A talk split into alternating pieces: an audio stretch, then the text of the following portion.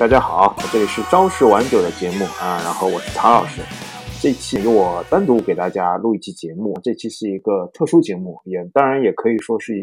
呃接着上一期孙英老师讲的那个漫谈美国，我们这边进行一个漫谈美国的 Part Two，但是从我的视角来讲，那为什么说这期也是有点特殊呢？也是跟大家报告一个情况，因为一些个人的原因，我现在是从。上海搬到了美国的呃西雅图这边。那之前我其实，在某一期节目里也跟大家讲过一些我的一些经历。其实我之前在美国西雅图这边其实生活了挺久的。这次也是由于一些个人原因，然后可能要啊搬回来住一段时间。那当然，我们的节目是不会暂停的。正好孙英老师前一段时间上周，因为我个人的搬家事宜，然后顺便正正好帮我。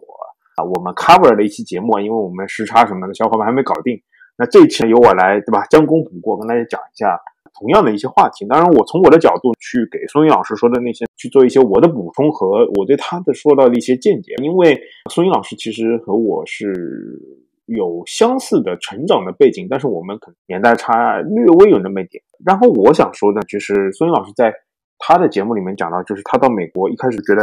很破，对吧？很就没有这种。他所谓现代大，就是什么所谓之前电影里面或者其他讲的这种美国的感觉，但只直到他到了纽约，他感觉到哇，这真是大的大都市，是吧？其实很多国内的小伙伴，无论是工作、求学，还是就算是出差，到了美国很多地方，除了纽约，都会有这样的落差。其实我跟大家讲，就是我刚刚开始出国的时候是。从上海到多伦多进行一个求学的工作，就是我的那个 master 就硕士，其实是在加拿大读的嘛。那我刚刚从上海嘛，上海我其实一直生活在这个城市，也是中国的最大的城市，对吧？嗯，现代化程度应该是，也是在我经历的，从我小时候年代，其实我能做飞快的感受到，就是我小时候和我。比如说出国的时候就已经经过了一个很大的改变。当然我，然后我到了多伦多。多伦多其实大家已经知道，也是加拿大最大的城市，对吧？也是加拿大相当于对吧，类似于上海这样一个地位的一个城市。然后我们到了这边，然后我们那边联系的一个我哥的朋友来接我，然后我们他一路上带着我从开出那个就是多伦多的 Inter Pearson，就是那个机场，多伦多的国际机场，然后一路上开，我就感觉哇，心里落差巨大无比，怎么我感觉？就跟松英老师一样，然后就到了一个乡村，非常村的感觉。我说这是加拿大吗？这是国外吗？然后路上就是这种超过三四层的这种建筑，就一路上开，我觉得非常少。然后他给我找个暂住的地方，然后第二天他就带着我去了我的学校，然后那边有我的师兄，包括我的一些老师的一些朋友来来，就是我导师未来导师的一些朋友来给我安顿。主要是我师兄陪我去买一些蔬菜，然后我就发现这个学校也是在一个。周围其实是一个比较，你可以说是比较乡乡村的这个地方，然后我就是心理落差还是挺大的，就是就感觉就比如说要走很长一段路，我当时记得我要走二十分钟才能到一个超市去买一些是日常用品，整个落心理落差其实有是是有的，我我可以跟大家讲，就是如果说我们某些同学可能。如果有这样的想法求学的话，其实很多时候还是要一开始要做好一个心理落差的准备。但是，就是当你走过了这段时间，哦，到了另一个阶段，就是你如你就是和自己的一个这样的一个生活状态去做一个逐渐的适应过程之后，然后你会发现，其实美国它的这个一个组成状态，包括其实我想说英国、法国，包括是德国这些比较大家比较熟悉的这个地方。其实电影里面描述的和很多美剧里面描述的情况，不是他真实给大家的印象。然后我后来个人总结，其实我们可能对美国、对于香港啊、对于那个所谓欧洲，包括英国、包括法国，他的一个印象其实是一个信息茧房，对吧？我们之前讲过的，就是我们看的电影很多里面都是什么，都是在纽约的，对吧？然后很多时候在伦敦，而且在伦敦也是在一些伦敦比较市中心的地方。然后巴黎其实也是，然后包括大家现在看的美国大片，对吧？他喜欢各种爆炸的场面，他都喜欢跑到那个城市的市中心，对吧？然后把那个最有名的建筑，然后就是在那儿就是飙车啊什么，然后撞车给你看，对吧？就是所以我们对于国外的印象可能是偏向于那种啊比较些各种地方，就是一个是都市化程度比较高的一个地方。那其实我其实坦白跟大家讲，就是在国外。除了我们大东亚地区，呃，就是它的一个是偏向于是一个现在我感觉其实是一个城市高度聚居的这么一个状态，然后一个城市化率在整个城市化的，就是我们就是东亚人嘛，可能心思也比较细，就我们在城市治理上是非常有一个非常好的一个治理的经验。那这里也可能是我们从比如说。从呃从日东京从香港很多地区的很多经验，那这个有空我我们以后跟大家讲。其实上海在发展过程当中，包括它的地铁的建设的规划，就沿沿着地铁的这些规划、商业布局，一些整个通过地铁，然后的然后房地产对吧？它现在房地产也很热，然后怎么带动商业，整个一个进行一个产业的升级，这个其实是借鉴了很多香港和日本的这些这个城市化的经验，但是这个地方其实是和欧洲和美国，它的这个城市的兴起其实是不太一样的。那我想说的是，就是我们如果放眼看，我跟大家讲一下，比如说英国，这个英国最大的城市是伦敦，对吧？然后除了伦敦之后，大家可以看，大家可以去查一下排名第二的城市的人口和伦敦的一个差距是有多大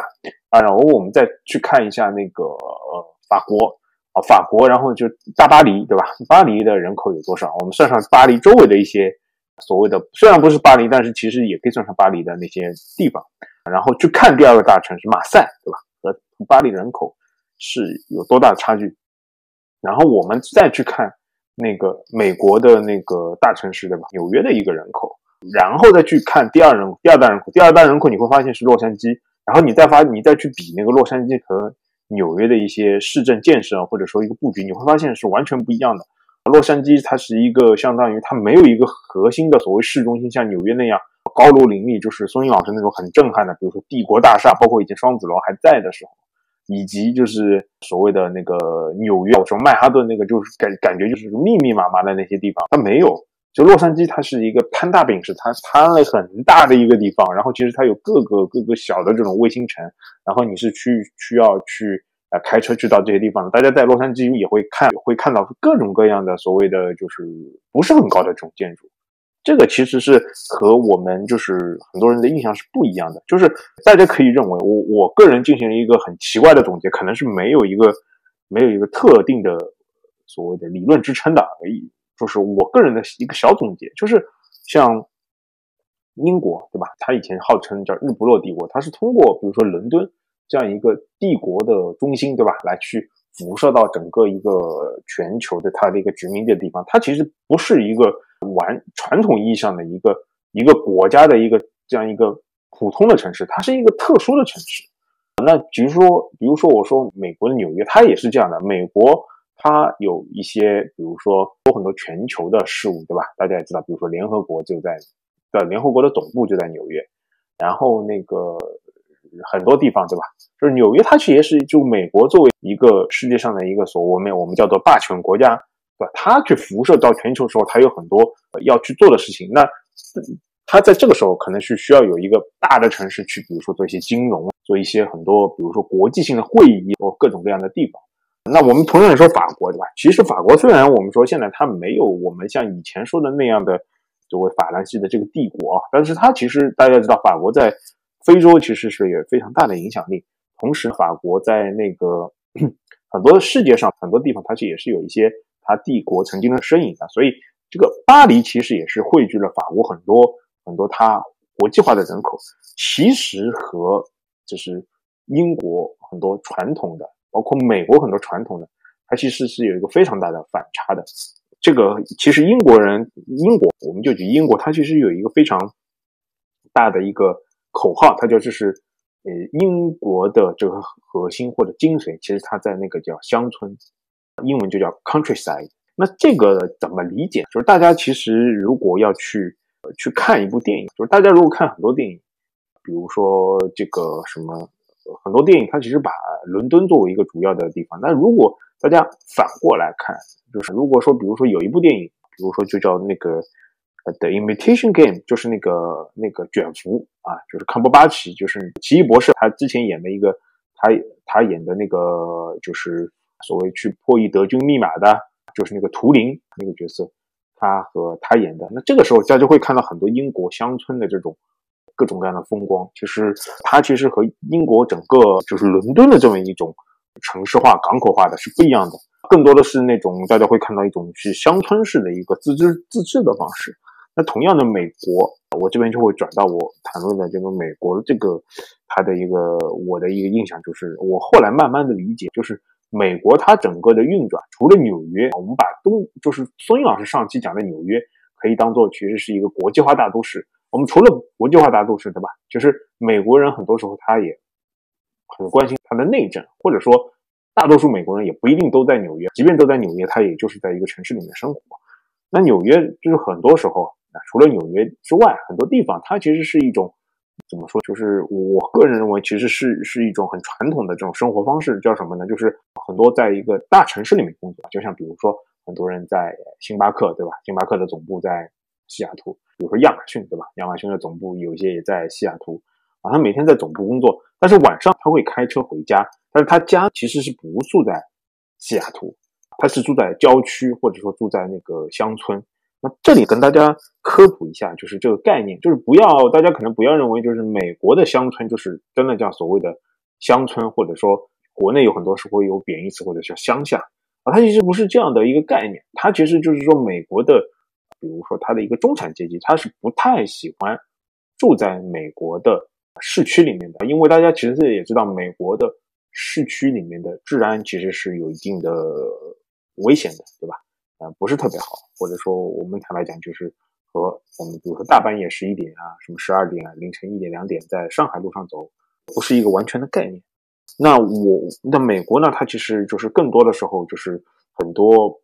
很多就是所谓的中产阶级或者叫有产阶级，他会把房子买在那个乡村。那这个乡村呢，这个在美国有一个特定的比较特定称呼叫 suburban area，这 urban 其实就是城市，对吧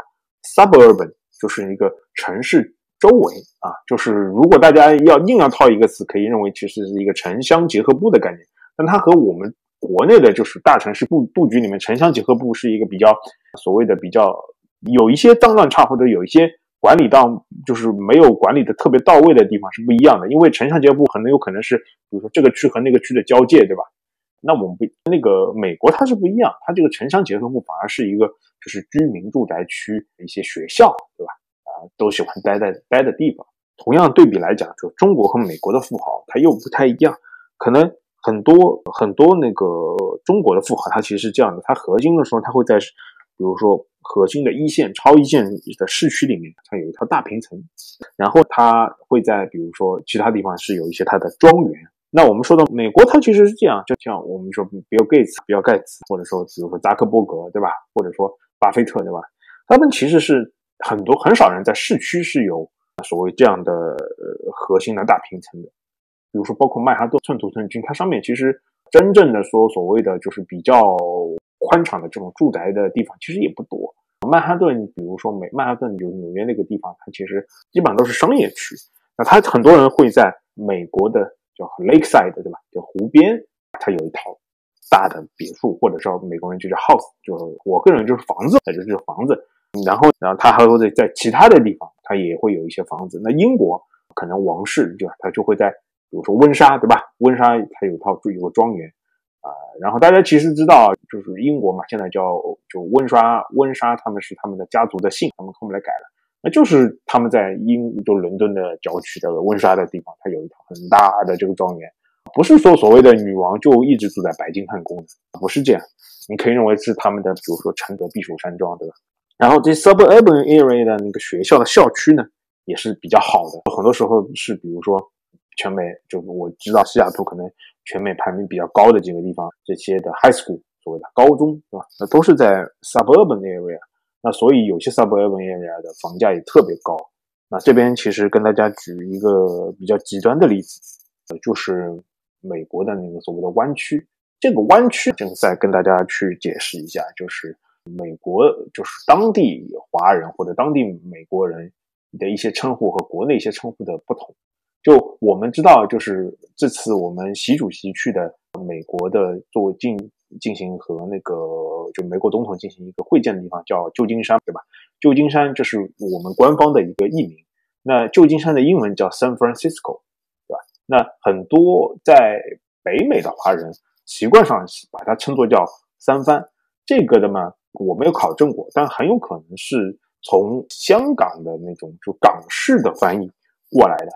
港式它对于很多英文，它有一种自己的翻译，可能从广东就是粤语里面来的。就比如说 San Francisco，它叫三番，对吧？三番可能是呃从广东来说就是三番，对吧？这可能一样的，就是比如说广东人或者说香港，他们没翻 Michael Jordan，对吧？迈克尔乔丹，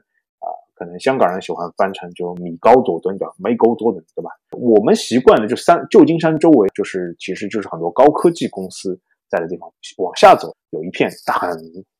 一片弯弯曲，就是有一个大大的海湾弯曲，下面那个就是比如说 Google 啊，谷歌、Apple、苹果啊，Facebook 现在叫 Meta 啊，然后还有一些什么 Netflix 啊，还有一些比如说雅虎，对吧？雅虎可能现在规模减少了，当然还有一些各种各样的 Intel，对吧？Intel 啊，这些其实都在那一个地方，那个地方现在美国人包括华人。叫这边叫 Bay Area，因为那边其实大家就看地图，其实从旧金山进去之后，其实一个是一个巨大的海湾，这个叫 Bay Area 啊。旧金山那个对面可能应该是叫 Oakland，Oakland 其实就是那个呃金州勇士队的主场的那个体育馆在那个地方，所以旧金山那边的人特别支持那个金州勇士队，也是为什么这次习主席过去之后受赠了一件勇士队的球衣。但是国内因为一些历史的原因和我们互联网的原因，习惯把那边。神话叫做硅谷，对吧？然后因为我们有很多电影和书，大家都在硅谷。但是 Silicon Valley 啊，就是硅谷这个称呼，其实对于美国人来说，其实他不是特别熟，他觉得有点 old fashion，就是说老套了。他们喜欢那边说叫 Bay Area 啊。然后大家说这个湾区，大家如果开车去 Bay Area，他想象大家想象当中一个高科技产业园区的样子，然后大家就会非常的失望，大家会发现那边的草都是黄黄的，然后基建都非常差。啊就是路边的什么马路也很破什么的，就高速就是上面就是路边，反正就是有坑坑洼洼的。这个大家如果有兴趣的话，可以去看一下。但是问题是，就是那边因为有聚集了很多啊高端的科技公司以及相对应的人才，整个的话它的那个房价是非常高。然后还有一些呃特别好的学校在那边。如果一个比较好的学区，如那边有一个比较好的学区。那它的那个房价是巨贵无比，可能是我这边说的，可能普通的一个 house 啊，就有按按那个现在美国的那个它的那个美元来计算，可能就是要三四百万。所以说有时候大家不要说比较的时候，经常是说上海一个房价在美国的哪个地方可以买是个什么多的。你要比的话，就是我们拿都是一线的来比，对吧？我们就拿那个美国房价最高的那个地方，那你来比一下，那绝对。湾区那个好学区的房子，那绝对是房价是比上海贵的更加离谱的。这个的话，有空可以跟大家做一些比较，我做一些数据统计。大家如果以后对于买房这个事情和就是感兴趣的话，可以跟大家说一下。包包括现在房地产很热，当然不是说让大家到美国买房，而是说大家有一个比较，说国内的房价高，然后是什么？和那个美国就是便宜，这个也不要说了，忽悠这个跟大家核心的比一下。然后就是在这一段地区，这个 suburban area 啊，这些高科技公司都在这边。所以大家如果是去看这个，不知道大家有没有注意，比如说复联这些这些电影里面，最后对吧？他们复联的基地，呃，就是后来被那个灭霸来侵占，大家会发现它不是在市中心，对吧？按照我们的其实的概念，就是这种对吧？核心的啊。Top secret 的高科技的这种地方，那肯定是得在，对吧？就像那个什么 Stark 啊，Tony Stark 那个，对吧？斯塔克那个大楼一样，在那个地方，而不是。最后你会发现，复联它其实是在一个周围都是什么青山绿水的这么一个地方，有一个这么一个大的平层凸出来的这么一个地方。这个反而是美国啊，虽然是在我们这个取点好像是在我们国内，但是大家为了其实是比较符合美国人这么一个他的一个对于。就高科技产业园区的这么一个啊概念，然后其实中产阶级或者说有些呃富豪，他其实并不是住在那个美国的市区，因为确实市区是不是特别安全？如果大家看过一些片子的话，Friends 对吧？他其实是住在美国市中心，所以他们住 apartment 就是合租的。看到，如果大家看过更老的一一部美剧叫《成长的烦恼》（Growing Pains），啊，那这个时候大家就会发现一个。传统的美国家庭，你看，他其实就会住在美国长岛。长岛其实这个地方，它不是在曼哈顿，它是在一个旁边，就是在曼哈顿旁边的一个，就是呃，其实现在应该是很多白人和那个有产阶级，特别是比较有钱的人住的那个地方，那边的 house 啊，或者那边的房子是比较贵的。他们是住在那个长岛地区，就会发发现，其实是一个就是不是有高楼林立的那种感觉的这个地方。那其实跟大家讲讲了一个这个，就是不是说不说国外它就是那种高楼大厦，这种高楼大厦的现代化的，我们对于城市现代化的，就是一个发达国家或者发达地区的一个概念，其实是很多电影和宣传给到我们的一个概念。那其实我们还要再。比如说，再扯一扯，就是刚刚说到的这些地方，就呃，给大家比如说再科普一下，就是我们刚刚说到的，为什么就是摊得很开的吧？那大家一定要注意，就是美国的它所谓什么什么市，或者说什么什么地方，它其实真不是说它就在这个市，就是大家可以把在很多时候，除了纽约，在很多时候把美可以把美国的一个市看作是一个区域级的行政规划。这个我怎么可以和大家理解呢？我给大家举一个例子，就刚刚我们说到的旧金山，对吧？假设他去到谷歌，对吧？假设他去到那个苹果公司去参观，那这个地方他们就他就不在旧金山，但其实也是非常近，对吧？那就是苹果它它在的地方叫 m e l o Alto，然后 Google 在的地方在叫 Mountain View 啊，Mountain View 就直译过来就是山景，对吧？然后可能他如果去了雅虎，对吧？那就是在 Sunnyvale。啊，Sunnyvale 可能叫太阳谷啊，这种就是这种地方，你看美国人起名也是很很随意的，就这些地方都是一个区，它对外来说，它其实一个城市，对吧？一个 city，但你真的不要认为是一个城市。然后我们再举一个例子，就比如说习主席，之前两天也是报道，就是从西雅图到旧金山，对吧？就是讲习主席八年前他是来的那个西雅图，那西雅图。对吧？因为我这块我也比较了解，就是他后来去参观了这个，就是微软的总部，当时我也在欢迎的人群当中啊，然后也是看到习主席的车就是一晃而过，对吧？当时华人都非常激动。那当时就是微软，它其实所谓的在西雅图，它不是在西雅图的我们叫做 downtown 或者叫西雅图的城区里面，它所在的行政区域里面，它其实这个地方不叫西雅图啊，它叫 Redmond 或者叫中文叫雷德蒙德。它跟西雅图其实是两个市，但是大家知道，比如说，比如说你跟一个美国人说 “I live in Seattle”，他知道你可能不是住在西雅图市中心，可能是住在西雅图的旁边的一个地方。那包括那个西雅图旁边还有一个叫 Bellevue，对吧？Bellevue 也有一些微软的它的那个办公室，这是这么一个概念。比如说，比如说我们之前说，我刚刚说，知大家知道，比如说波音，波音公司啊，以前在西雅图是有工厂，那其实这个工厂可能不在西雅图市中心。它这个工厂可能是在叫 Renton 的一个地方，它是这么一个概念。那这个 city 啊，美国的各种 city，大家可以把它认为，其实对于我们中国来说，其实是各种区域级的规划。那什么是市一级的规划？就是市一级的话，在美国人来说，它其实是一个比较宽泛的概念。这个在很多地方也是有，就是包括大家说的多伦多。我以前说，比如说我在多伦多附近求学。那我们住的那个地方，就我们学校那个地方不在多伦多，它在多伦多旁边那个城市。那这些地方叫什么呢？这些地方其实叫都会区，这个是香港或者台湾地区他们有一个叫法，其实翻过来比较好，就是都会区。可能我们翻成英文叫 metropolitan area，一个比较大的一个市区，然后结合周围的一些小的这种所谓的卫星的这种呃市区，组成了一个概念。就比如说，就是我西雅图这边，对吧？Great Seattle Area，大西雅图地区，那它就包括西雅图，包括旁边的 Bellevue，包括微软所在的 Redmond 啊，包括一些华人，比如说经常住在的一些区域，对吧？比如说有的人住在 Redmond，有的如果是叫住在一个湖边的地方叫 Lake Sammamish，那那还包括比尔盖茨他在那个地方，他在另外地方叫马代，那些巨大的富豪都在那个偏湖的那边区域。那这个的话，就是会组成一个大西雅图地区。那我刚刚说到了多伦多，对吧？多伦多其实我也在那求学过嘛。然后它我们会叫做 Great Toronto Area，啊，叫大多地区或者叫大多伦多地区。那它就是包括多伦多，包括旁边的，比如说 Mississauga，啊，包括以前就是以前的那个呃 ATI，就是现在的那个 AMD 的那个做显卡的部门，对吧？在的那个地方叫 m a h a m 啊，然后还有一些就是以前出黑莓手机的那个地方叫 Waterloo，滑铁卢。华在那边的那滑铁卢大学就是计算机非常好的一个学校，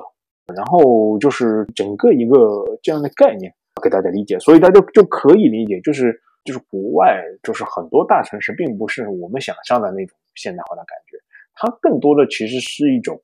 你可以认为是通过一个慢慢大家自治聚居起来发展起来的这么一个地方，但是依旧是因为这样导致它的行政区划是非常的混乱，也就是因为行可能是因为行政区划的混乱。导致很多时候，比如说治安，比如说包括那个所谓的一些很多东西没有办法很好的推广，对吧？像我们很好嘛，比如很很好用，比如说我有一个文件，对吧？我肯定从市区下发到区，区下发到街道，区下发到比如说镇镇，对吧？镇镇一级下发到街道，街道下发到比如说每个楼负责的片区什么，对吧？然后每个楼可能还有楼长，这样就是然后还负责商铺的地方啊，这样就是一个很好的一个层层递进的这个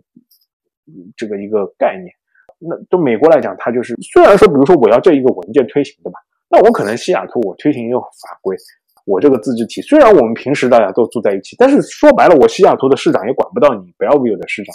那我就那那我就很难去做一个这个协调沟通的这样的一个工作啊。所以很多时候就是是属于这种无法一个有完全的推进的执行力。大家也这样也知道为什么很多时候你之前也会看到报道嘛，就是我们的执行力会更强一点。然后呃，再去跟大家聊一下，就是这个也是为什么很多时候大家也知道，就英美它很多地方它其实是采用的是那个案例法，就是因为它很多地方就没有一个层，就是我可以管到你，你可以管到我，就这么一个概念。包括之前也不知道，之前大家不知道也了不了，就是美国的，比如说它的一个州州里面有警察，对吧？市里面就纽约市，比如说看漫威里面，我经常看到的，呃，这个这就是你最没用的那个，对吧？就是 NYPD，对吧？就是纽约的那个警察局，对吧？那这这个时候他就可能管不到，而且他不是一个这个所谓的警察体系里面的啊，互相不没法管，所以说你会采取用案例法。案例法就是说他要去那个去反复的去做一个啊类比，就证明就某某地方发生的一个事情，然后和我们这一个地方发生的这个呃呃事情是有一个相似度的。当时的他是怎么认为的？是怎么样认为的？当然，我本人并不是学法律的，对吧？所以也不能完全 就就做这方面的定论啊。我只是给大家一个参考的意见。那如果大家去到，如果大家到德国，大家也会发现啊，其实传统意义上德国的大城市，什么柏林、法兰克福，也没有大家想象当中那种所谓高楼林立的样子，可能稍微会有一些，它的这个城市化率不是很高。德国是一个城市化率不是很高的一个地方，但是它很多地方，比如说。产出宝马的，可能那个巴伐利亚地区的，很多时候是一个比较偏向于乡村的建设的这么一个地方。然后就是我我们接下来会跟大家讲一下，就是就是所谓的那个美在就美国生活，就是因为这样，包括孙英老师，他会产生的一些，你会有一些其他的感受，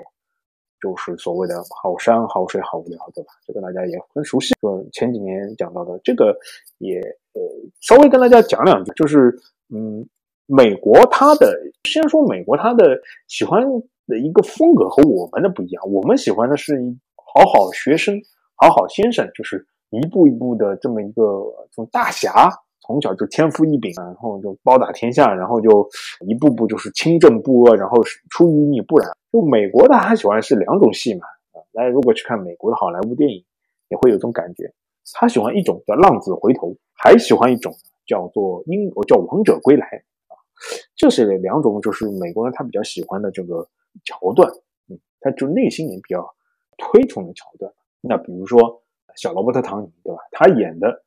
钢铁侠就是一个浪子回头，对吧？就是本来很浪，对吧？然后突然之间回头想去做一个英雄，叫 be a hero。啊，他本人其实也是因为，比如说他之前啊，因为一些大家也知道的事情，对吧？酗酒，好像还有服用违禁的药品的这么一些记录。啊，然后被好莱坞驱逐啊，然后后来在得到第一部钢铁侠的时候，其实是片酬是超级低的，对吧？然后他怎么样一步一步把钢铁侠拯救了整个漫威的产业啊？他本人的这个故事也是一个那个所谓的浪子回头的这么一个典型案例。那包括我们知道的就是就是美国有一任总统，对吧？小布什，他呢年轻的时候也是比较啊荒唐或者说不成器。他有一次演讲，这个很有趣，然后他到了他老婆的一个学校。去做演讲，然后他上面他这个人讲话比较搞笑，的？他上去说：“我想对今天在座的那个男 A 的同学来说，Good job，对吧？干得好，Keep going 啊，呃，然后他想说，我想对在座的就成绩拿 C 的或者是拿 D 的啊，就 C 等 D 等，就是肯定不如 A 等 B 等好。他说，对在座的拿 C 等 D 等同学来说，然后就说 You too can be United States of America 啊，For those guys who have C and Ds，you guys can be 的，巴拉巴拉巴拉巴拉，对吧？他就说你们拿 C 拿 D 的，对吧？就是能够，你们也有机会成为美国总统啊，像捍卫美国主流价值的这么一个就是斗士的形象，包括美国各种好莱坞片子里面都是这样的，对吧？然后一开始，比如说我举个桥段，就是一开始啊，大家平静的生活，不，然后突然世界就一个大灾难，然后呢，就是呃去寻求一个什么样的一个帮助，然后帮助这个人，其实呃，因为就是比如说那个怎么样的事情，已经已经被自我颓废了，最后他激发了一个他自自己的那个潜能，回归到了这个。正义的这个价值里面，对吧？然后回来，那还有一种就是叫王者归来，就是我本来是王者，对吧？然然后就是王者之后我退隐江湖，然后江湖又出事情了，然后我再比如说在最绝望的时候，啪的归来，对吧？这个这个也是美国人很喜欢的桥段，各种各种电影里面都会有。就比如说大家看到的《速度与激情》，对吧？就反复的是王者归来的，我每每干一票，我就会又回到就是这 We Are Family，又回到 Family 就里面去做烧烤了，对吧？又隐居了。然后有事情了，我们又出一帮子出去，又去干大的啊，都是这样的。那所以其实美国人他其实很注重，就是主流价值就是一个以 family 为主的啊，是以家庭为主概念的这么一个地方，所以导致他其实平时的生活是相对来说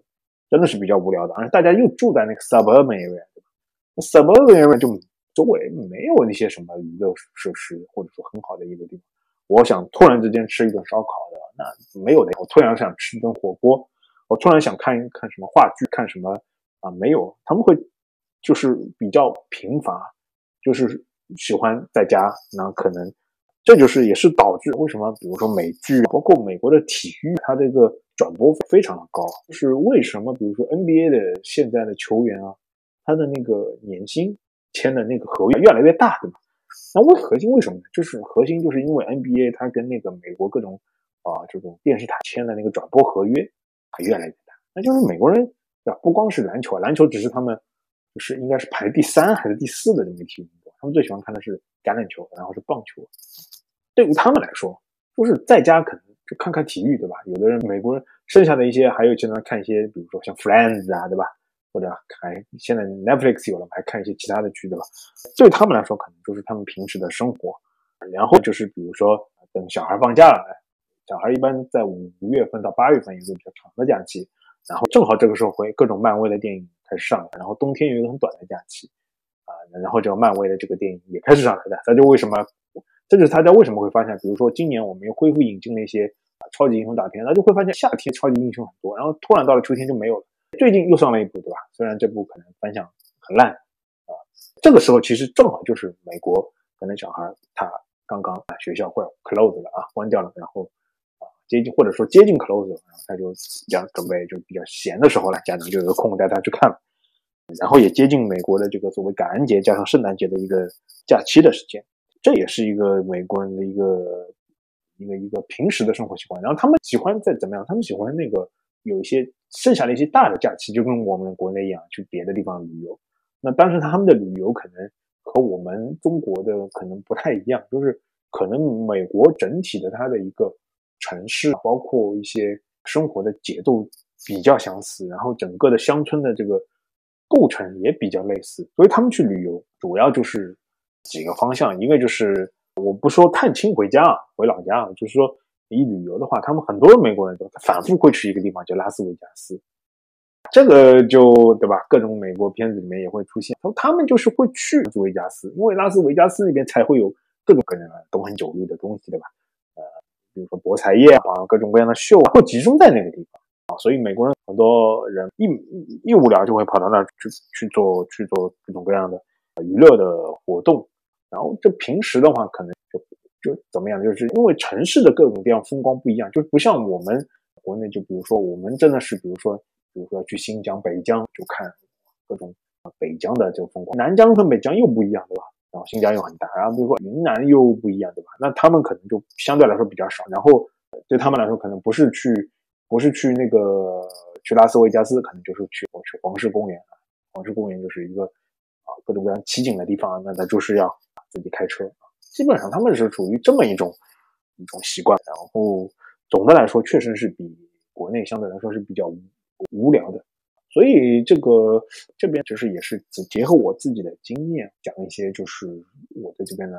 一些认识。现在其实美国它一般到十月底吧，就开始陆陆续续有一些嗯节日的气氛。那美国它一般是比如十月底吧，它就会有那个 Halloween 啊，Halloween 就是就装各家就是就是 suburban area 对吧？就各种家庭就是就所谓的郊区里面各种各家各户小孩就会穿着奇装异服。这两年很火的就是，比如说《冰雪奇缘》就会穿的那个 Elsa 那个公主的衣服，或者有的人喜欢穿，男的喜欢穿《星战》里面各种各样的人的衣服，好人坏人对吧？然后男到的每家去讨糖，然后就是比如说那几天上班，你也可以穿一些奇装异服去做一些很奇异的，那那 OK。然后接下来就是可能到十十一月底嘛，马上就会有，接下来下一周应该就是啊感恩节，感恩节的话，很多时候是一个就是家庭团聚啊，然后去做一些 shopping，对吧？做一些购物的时候，然后再工作个几周，然后就会到了那个圣诞节。圣诞节其实就是因为他们也是一个长假，也是很多时候不有美国人不是感恩节回家，哎，可能就是圣诞节回家啊。不是，那如果圣诞节回家，那就是感恩节出去玩，基本上是这么一个呃情况啊。所以大家可能如果有美国的朋友、美国的亲戚的时候，他要大家也会发现，最近可能陆陆续续的，就是你美国朋友嘛，因为前两年疫情的关系和那个机票的关系都没有回来嘛。这两年其实趁着各种各样的机会都慢慢慢慢回来了，然后就探亲什么，这两天也开始了。这个时候其实呃也到了一个就是互相交流比较频繁的一个阶段了。就前段时间其实我可能年初年初和年终的时候都搜索过机票，那真的是比现在可能贵了一倍不止。我也我我最近也跟回来了也跟这边的朋友去交流了一下，就是他们。前段时间买票回去的时候，为了节省机票，很多人就可能就做一次、做几次非常长的那个转机，啊，这个也是比较怎么说，比较让人觉得就是转机多了之后，你会觉得非常累。但没办法，因为那个时候机票真的贵，所以他们最近也很懊悔。就是如果为什么不等再等等的话，可能就机票就会降下来。因为大家会发现，最近可能因为就是大家互相两边的关系就处于一个比较。缓和的阶段，然后航班也会增加，对吧？然后机票也会降下来。其实也是希望，就趁着这个时间，大家嗯，如果想旅游的话，也可以到处去旅游一下。包括国内的同学到美国来旅游，美国还有一些，比如说美国的有些风景还是不错，比如说看看大瀑布，看看黄石公园，然后去做一些，如果想做一些购物也可以。然后和更多的，就是？我们就是美国的朋友，他也可以回到中国来去做一些各种各样的所谓的就是。探亲、走亲访友，感受一下国内，就是就是我们各方面的基建、各方面的发展也是非常的迅速的，对吧？然后互相间，然后能够会有一些不同的感受。其实我个人觉得，我很多时候我的一些感受、我的一些经验，是通过在不同的地方和不同人交流当中获得的，对吧？因为我们前面之前讲到那个信息茧房，那其实信息茧房，我们广义上来说，对吧？其实跟你就是，即便你不用短视频。也是跟你生长的这个地方所生长的一个周边，对吧？也是有一个所谓的信息的一个圈子，对吧？有影响的。那其实如果我们就是我个人认为，就是我比如说大学读完之后，出国之后工作，包括回来又对，然后现在又回到西雅图这边，